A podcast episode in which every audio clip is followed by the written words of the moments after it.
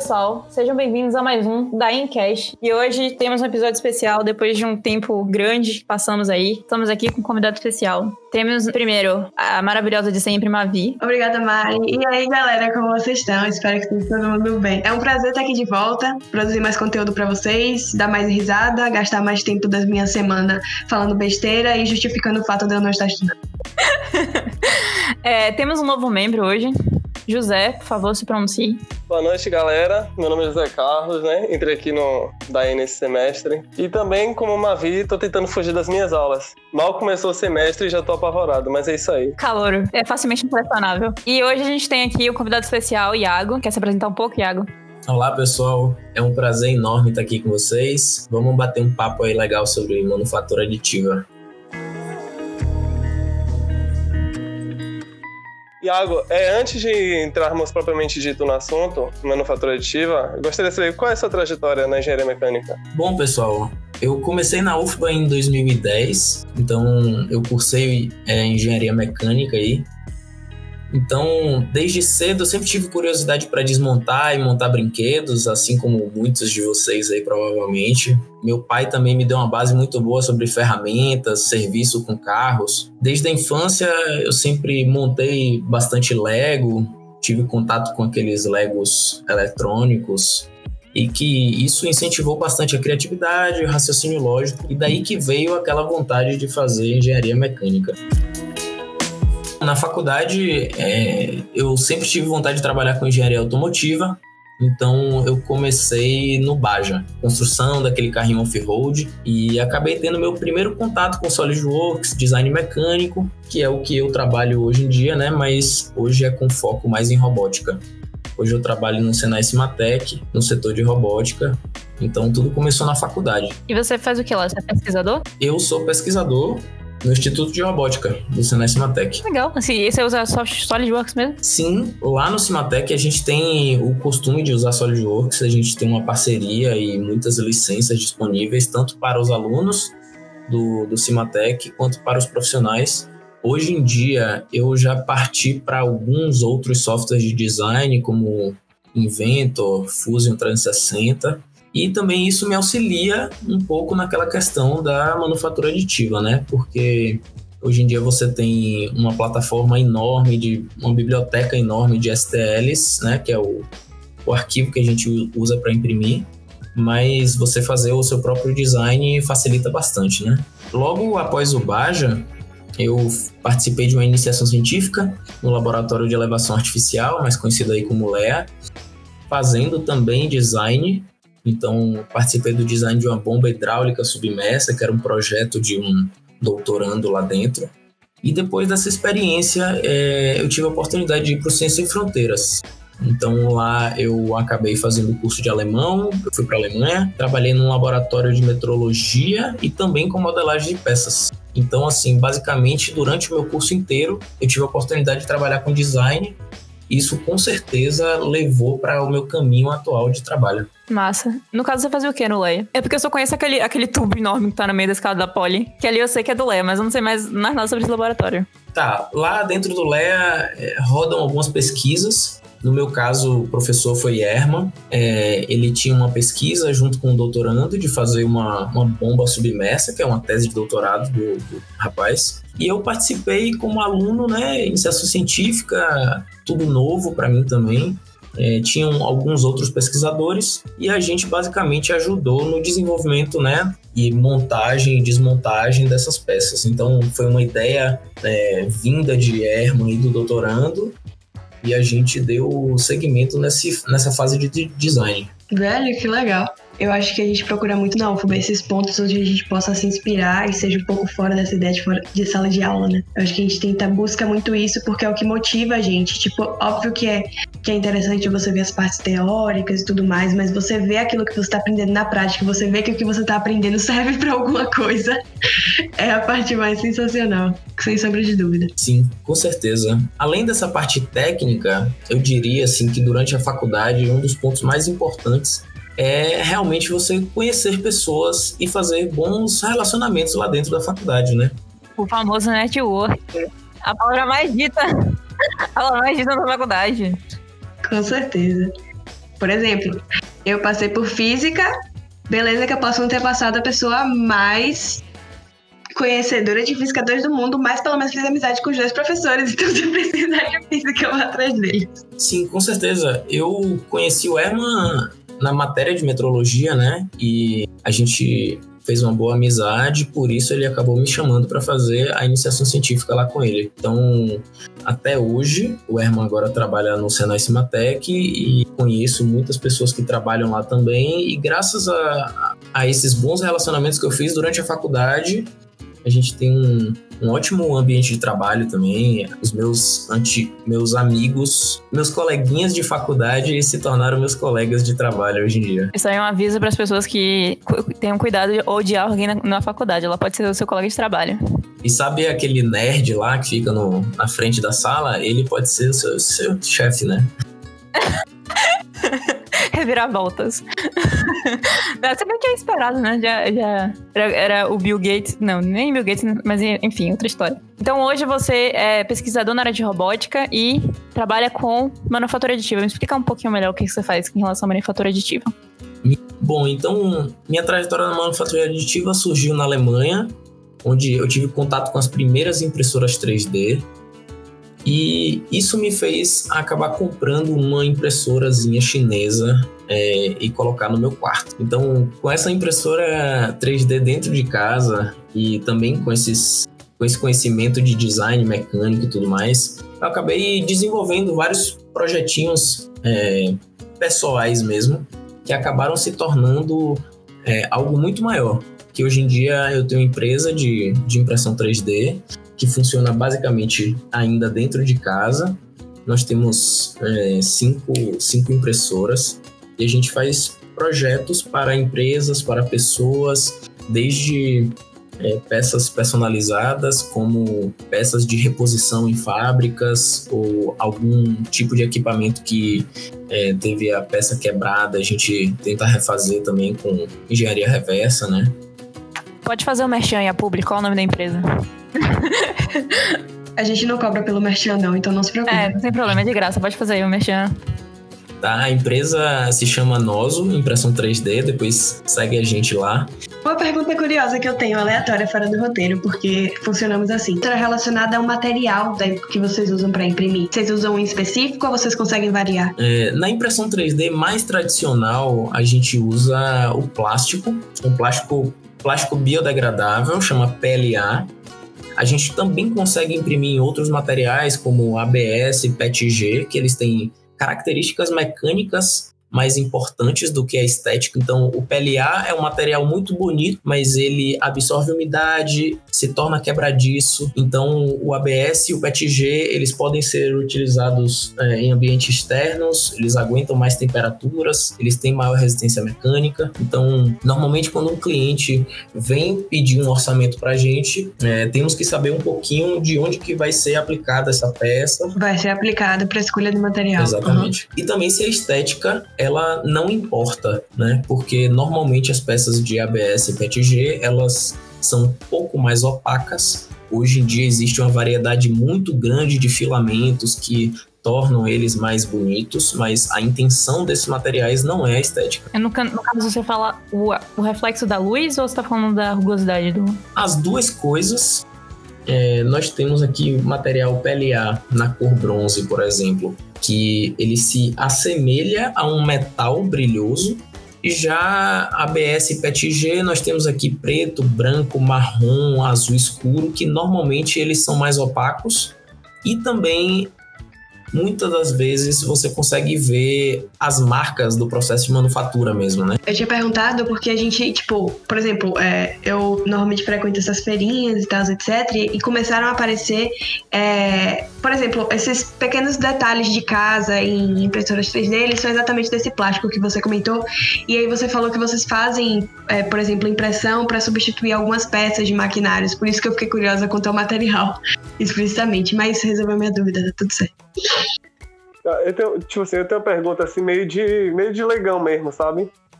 Eu, fico eu sempre me perguntei isso assim, ó, porque eu sempre ouvia falar sobre impressora 3D, e eu sempre me perguntei como é que, tipo, como é que ela funciona exatamente? Como é que ela. Como é que você é, cria as coisas através dela e como ela imprime as coisas, entendeu? Excelente pergunta. Excelente pergunta. Impressão 3D, basicamente, eu estou falando aqui de um processo que se chama FDM ou fabricação com filamento fundido.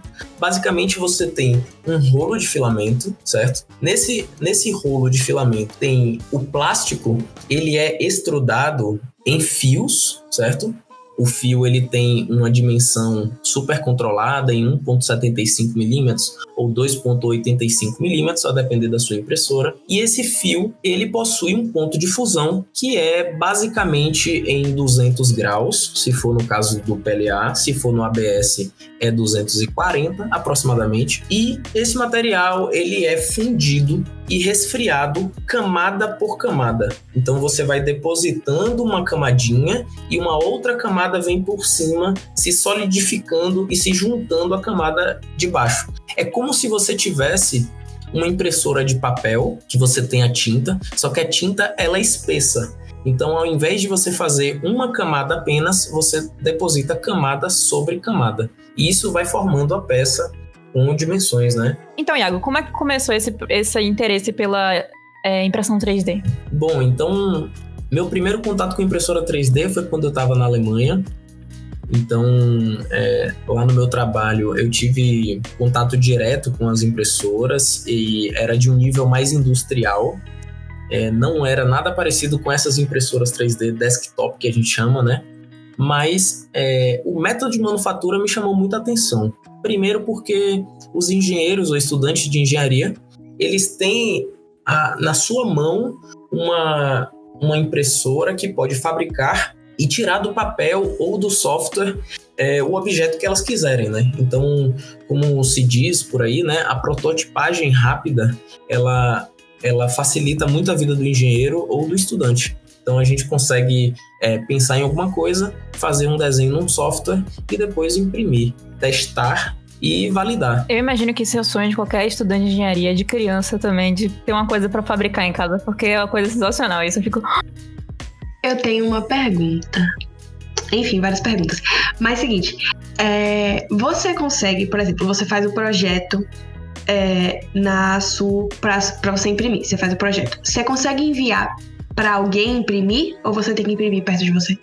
Quando a gente faz o design de uma peça, normalmente, por exemplo, no SolidWorks, você consegue e tem a opção de exportar essa peça num formato chamado STL, Existem uns outros formatos, como o OBJ e tal, mas o STL é largamente utilizado aí na indústria. Então, você consegue enviar por e-mail, por WhatsApp, por onde você quiser essa peça em formato STL e uma pessoa ou uma empresa ou uma fábrica consegue imprimir de onde tiver. Isso é porque eu tava vendo exatamente, tipo, um, um, uma piada, um burburinho sobre a questão do teletransporte que era exatamente eles você conseguia escanear uma peça e você escaneava ela e você enviava para outra impressora, tipo para uma impressora em outro lugar, então e tipo fazer uma cópia perfeita daquilo. Então você tecnicamente tinha tipo óbvio que é em outra escala, né, com outros materiais, outras coisas, enfim. Mas seria a ideia do teletransporte. Enfim, é porque é, é muito divertido isso. É, uma curiosidade sobre isso é, quando eu estava lá na Alemanha, eu descobri um site que chama 3D Hubs, que ele é focado basicamente em imprimir coisas de pessoas ou de fábricas ou de empresas. Então, é, um site foi criado, hoje em dia é uma super empresa, já adquiriu várias outras empresas, e ela basicamente começou com esse formato de me envie sua peça que eu imprimo para você e envio para sua casa. De graça? Não, não. Nada, nada, nada é de graça na sua vida. Não existe almoço grátis, gente. Nada de graça. Não, é, é um serviço super especializado, então algumas empresas elas preferem não ter a impressora 3D dentro dela, porque ela precisa também de um especialista, então ela prefere terceirizar esse serviço e receber a peça na própria fábrica. Então isso facilita também logística, esse tipo de coisa. É mais uma coisa para eles ter manutenção, enfim. Exatamente. É um custo a mais, né? Hoje em dia quase tudo é terceirizado. Minha pergunta é, como da, daquela máquina que você tinha lá na Alemanha, que você comprou da China virou um negócio. Tá, eu comprei essa máquina na Alemanha. É, na hora de voltar, eu acabei vendendo ela. E quando eu cheguei aqui no Brasil, eu já estava praticamente decidido em comprar uma impressora aqui. Essa impressora, ela tá comigo até hoje, é uma, da marca Anycube, que é uma marca chinesa. É, hoje em dia, acho que você consegue comprar ela por uns 3 mil reais, mais ou menos que é uma média de preço das impressoras chinesas, no modo geral, essas impressoras de entrada. E dessa máquina, mais ou menos com uns seis meses, ou um pouco menos, eu consegui dinheiro para comprar outra máquina. Então, comprei a minha segunda máquina e assim sucessivamente. Os serviços vinham surgindo, muitas pessoas não sabiam o que era impressão 3D, muitas delas viam no nosso Instagram pecinhas decorativas e acabavam pedindo para a gente esse serviço. E assim sucessivamente. As outras impressoras surgiram por causa de demandas. Nós tínhamos demanda também de, de peças muito maiores. Então, numa impressora pequena como essa, só para vocês terem uma dimensão, ela é de 20 por 20 por 20 centímetros.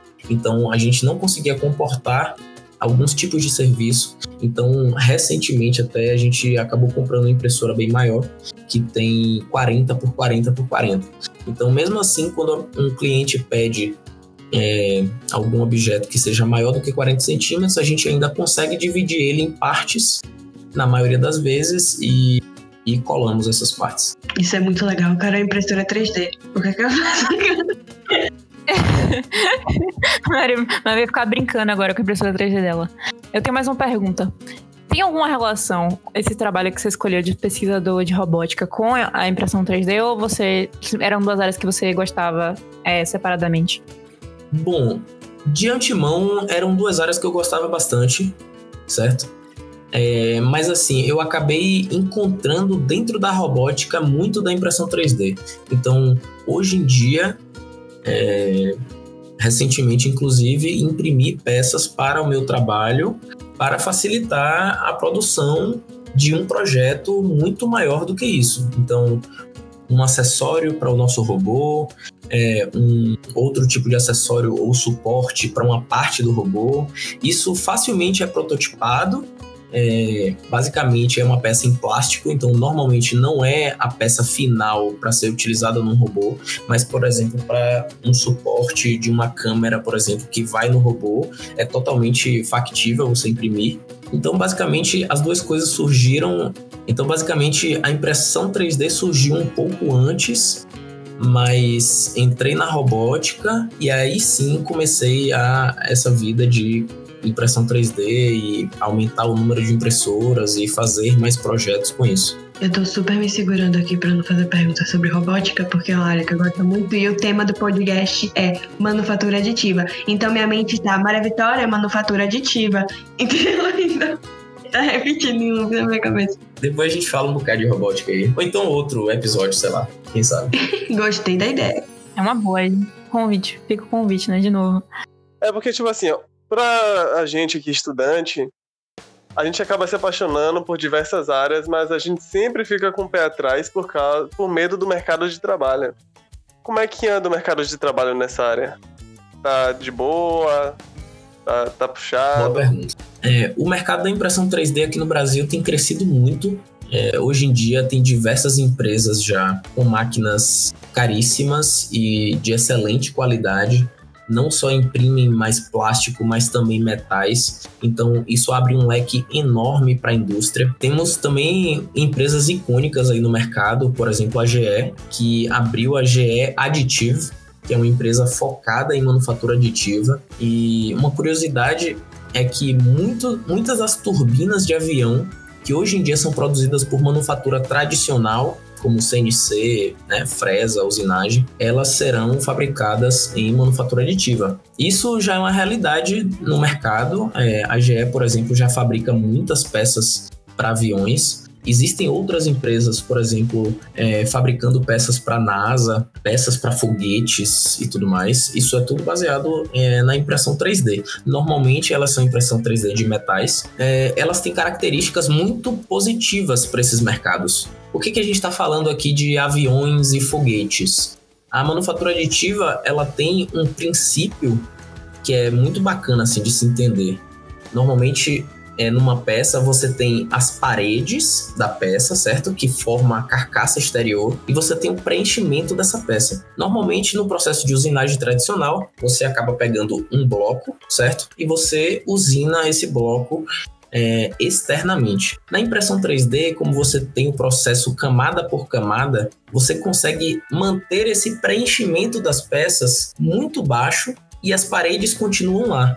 Então essa peça ela consegue ser muito rígida, é, resistência mecânica super elevada e muito leve, porque esse preenchimento ele pode ser de 5% até os próprios 100% que seria do método tradicional. Então, é, muitas empresas desse tipo de aviação e tal, elas focam na manufatura aditiva por conta dessa redução de peso e também tem uma outra curiosidade que é a redução do número de peças porque numa impressão 3D você consegue colocar peças dentro de outras e também elementos de fixação diretamente impressos da impressora. Diretamente, velho, isso é genial.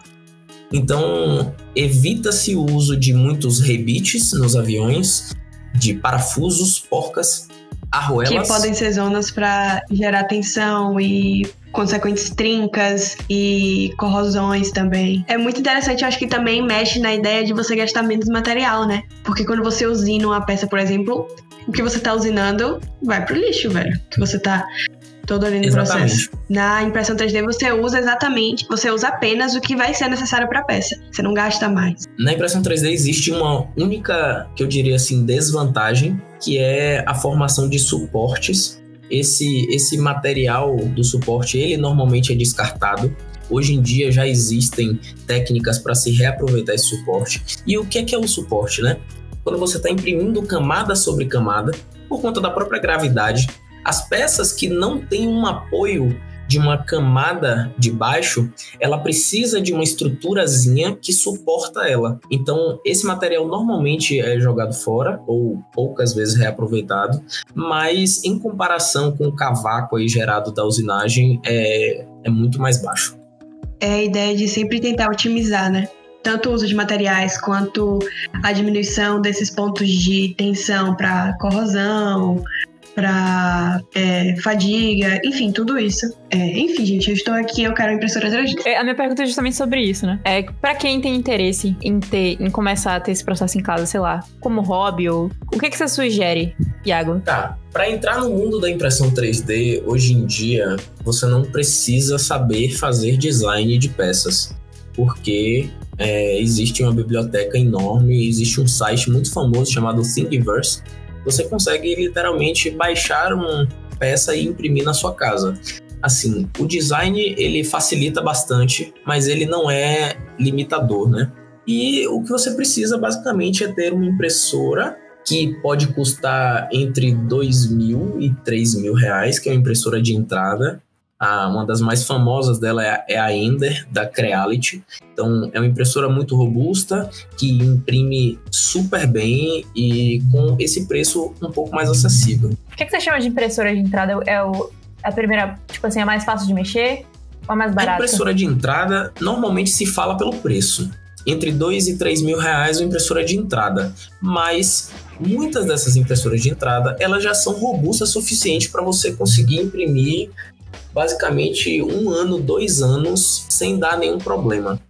Você ter uma impressora em casa significa que você acaba aprendendo sobre alguns elementos de máquinas, um pouco sobre eletrônica, porque as impressoras elas são baseadas em motores de passo, correias e polias que fazem os movimentos aí da mesa e da extrusora também. Entende um pouquinho de software porque dentro da impressora roda um software por trás que é, acaba fazendo o comando que é basicamente G-Code. G-Code é universal, basicamente, tanto na, na usinagem quanto na impressão 3D. Então, um softwarezinho bem simples, gratuito, chamado Ultimaker Cura, você consegue pegar uma pecinha e gerar um G-Code e acaba que com isso você aprende um pouquinho dessa lógica que está por trás da impressora. Deu, deu, deu uma receita de bolo aí. Quem quiser fazer agora, arranja dois mil, três mil reais. Então, e eu diria e eu diria também que na impressão 3D, para uma pessoa iniciante, ela consegue fazer as peças básicas dela num site online, que é o Tinkercad, por exemplo, e imprimir, né? Então, dentro da sua casa, você pode ter um suporte para vassouras, um suporte de notebook, um suporte de, de celular. É, eu tenho um suporte de cavaquinho aqui em casa. Então, as ideias. Fazer um pro meu ukulele. Tá vendo? Esse homem está me estimulando a comprar impressora 3D. é, é basicamente isso, né? A, a criatividade é o que faz você você desenvolver né, essa habilidade. Não é basicamente uma coisa né, parada e chata. Se fosse ter uma impressora 3D, eu ia querer logo a máquina CNC também, uma bancada para cortar coisa, uma máquina, uma máquina para fazer um monte de instrumentos assim. Eu já ia querer pedir um monte de ferramenta e ia começar minha própria oficina em casa. Ficar horas lá do trancado. Maria, eu compro a impressora 3D, você compra as outras coisas que, que você quer, a gente vai indo. Que dica você daria para uma pessoa que quer seguir na área de manufatura aditiva na faculdade? Que tipo de. Eu deveria fazer um curso extra? Deveria prestar mais atenção em algumas matérias? É, deveria pegar uma matéria optativa? Eu deveria fazer o quê? Acho que não tem nenhuma optativa para manufatura aditiva, né? Mas... Bom, então, na minha época, aí na UFBA, a gente não tinha é, nem conhecimento, nem professor, nem uma máquina disponível, né? Mas em algumas outras faculdades acaba já tendo é, matérias de prototipagem rápida e impressão 3D. Na UFBA tem a uma 3D no lab. Sério? Acho que é nova, né? Que massa. É, informação quentíssima aqui, novíssima, Mavi trazendo. Tem, você pode imprimir lá, é só você levar seu material e tem um técnico. Quer dizer, antes da pandemia, né, gente? Mas tinha lá, era super Tá, então durante a faculdade, o que eu diria ser importante seria é, elemento de máquinas e basicamente o engenheiro mecânico ele ir um pouquinho para o lado da automação e eletrônica.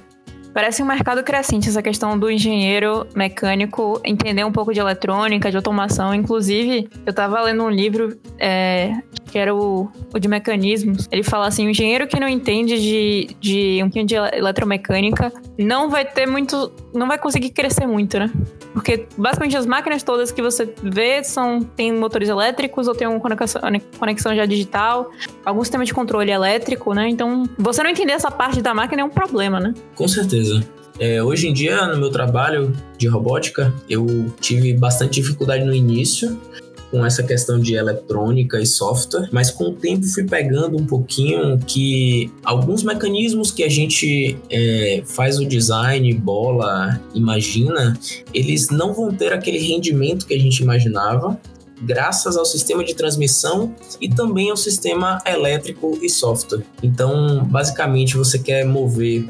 Então, basicamente, se você pensar num mecanismo que ele tem um fuso e ele seja ligado numa correia, numa polia e seja um motor ou transmissor, você tem todo aquele rendimento daquele fuso com a polia, com a correia e também o deslizamento do motor e esse tipo de coisa. Então, entender um pouquinho da eletrônica por trás, do sistema que vai rodar ali por trás do controle é bastante importante também para o engenheiro mecânico. Vem cá, já existem impressoras 3D que fazem acabamentos de pintura bons ou ou não? Aí já seria outra, outra máquina, outro equipamento. É, existem sim impressoras que vem aqui na minha mente tem uma da HP, ela é super nova, não é um ramo que existem bastante impressoras coloridas, porque esse normalmente não é o foco. Normalmente as pessoas imprimem as peças e elas depois fazem um acabamento posterior com pintura mesmo, mas a HP apostou nesse tipo de coisa para uma empresa de marketing, design, poder mostrar para seus clientes como a prototipagem rápida, né, já é basicamente um, uma peça final, com acabamento incrível, funcional e tal.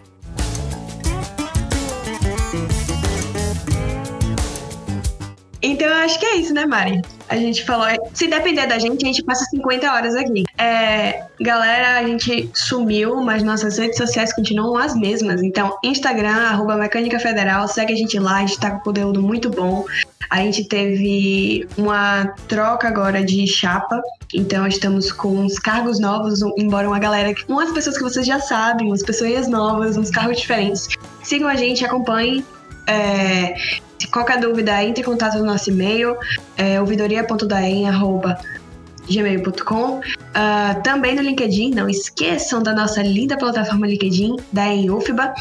E sigam a gente aqui, onde você estiver ouvindo, se você estiver no iMusic, se você estiver no Spotify, no Deezer, estamos em todas as plataformas. É isso aí, galera, né? Primeiro, gostaria de agradecer pela oportunidade por né, minha primeira participação aqui no Da Encash. É, estamos indo com várias novidades aí, temos várias ideias aí para próximos podcasts aí, então continue acompanhando e vai vindo coisa boa por aí também, viu? Vai vir vários outros podcasts aí de alto nível como esse. Gostei bastante do, da participação de hoje. Iago, eu queria agradecer por você ter é, participado. Eu que agradeço, gente. Foi um maior prazer aqui bater esse papo com vocês. E tô aqui para qualquer coisa. Você vai voltar para falar de robótica, homem. Você vai voltar para falar de robótica. Porque eu tenho perguntas. Para quem não segue a gente ainda, segue lá arroba noso com dois es ponto 3D no Instagram e a gente tá também no LinkedIn. E isso aí. A gente ficou por aqui. Até mais, pessoal. Se liguem no próximo episódio, que esse ano aí tem novidade.